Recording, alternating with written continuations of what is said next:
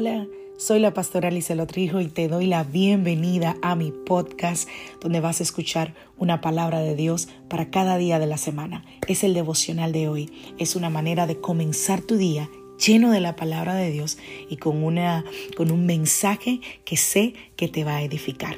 Dios te bendiga. Aquí el devocional de hoy.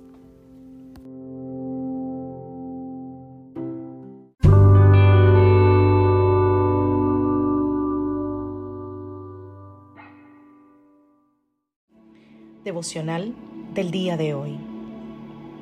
Dios pregunta, ¿dónde estás?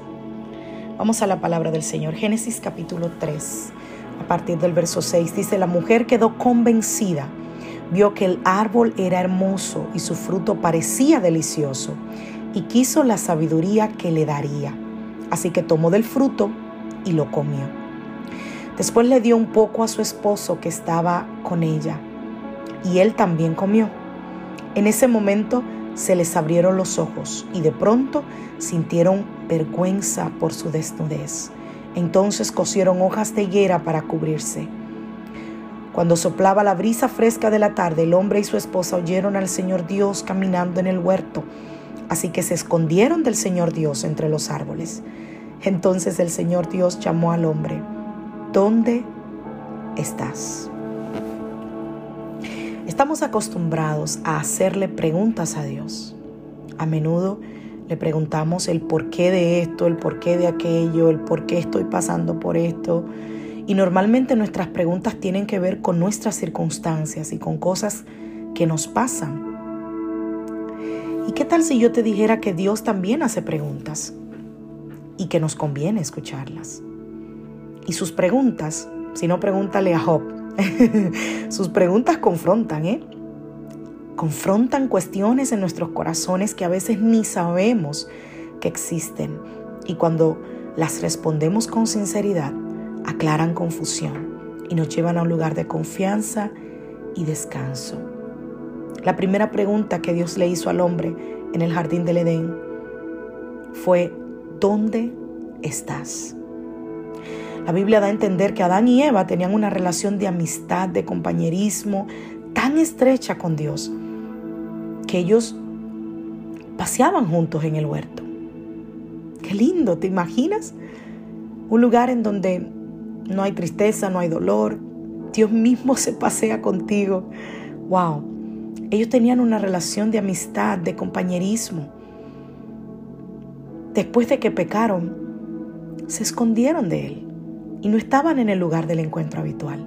Y es obvio que Dios sabía dónde estaban, pero Él preguntó de todas formas. Él hizo la pregunta para que ellos mismos respondieran. Él quería entablar una conversación con ellos y quería empezar a reconstruir la relación que ellos habían roto. Dios buscaba la reconciliación. Dios buscaba la reconciliación. Es interesante que fue Dios que fue en busca de ellos. Aunque ellos no lo vieron así, pero Dios es quien va en busca de ellos. Y Adán le responde a la pregunta que Dios le hace. Le dice, oí tu voz en el jardín y tuve miedo porque estaba desnudo. Por eso me escondí. Adán y Eva habían estado desnudos desde el principio y nunca se habían escondido de Dios.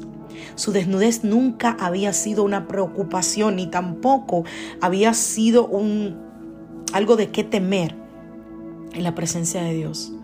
Génesis 2.25 dice, estaban ambos desnudos, el hombre y su mujer, y no se avergonzaban. Pero de repente se sentían vulnerables, descubiertos, expuestos y hasta amenazados. No solo estaban conscientes de que sus cuerpos físicos estaban expuestos, sino que ya ellos sabían que sus espíritus y sus emociones estaban desnudos. Y era una sensación nueva para Adán y para Eva. Ellos pudieron cubrir sus cuerpos con hojas, pero no había nada que pudiera tapar la vergüenza y el temor.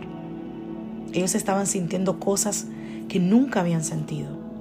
La vergüenza es el sentimiento de culpa, de haber hecho algo indecoroso y de haber fallado.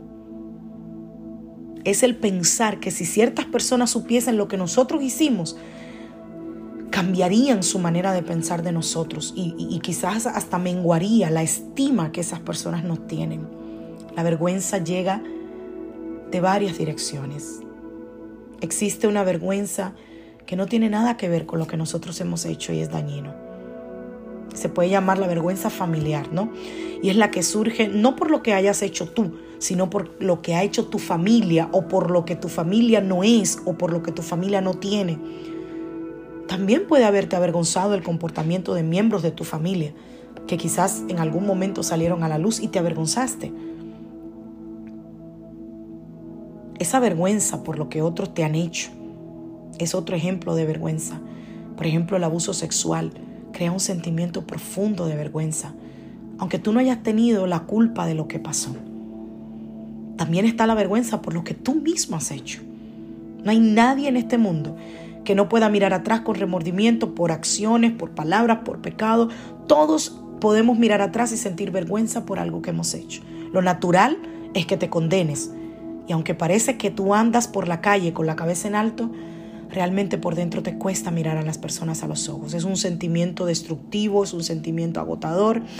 Y si pudieras cubrirte con hojas de higuera como Adán y Eva, definitivamente lo harías. Ahora, ¿qué hacemos con la vergüenza?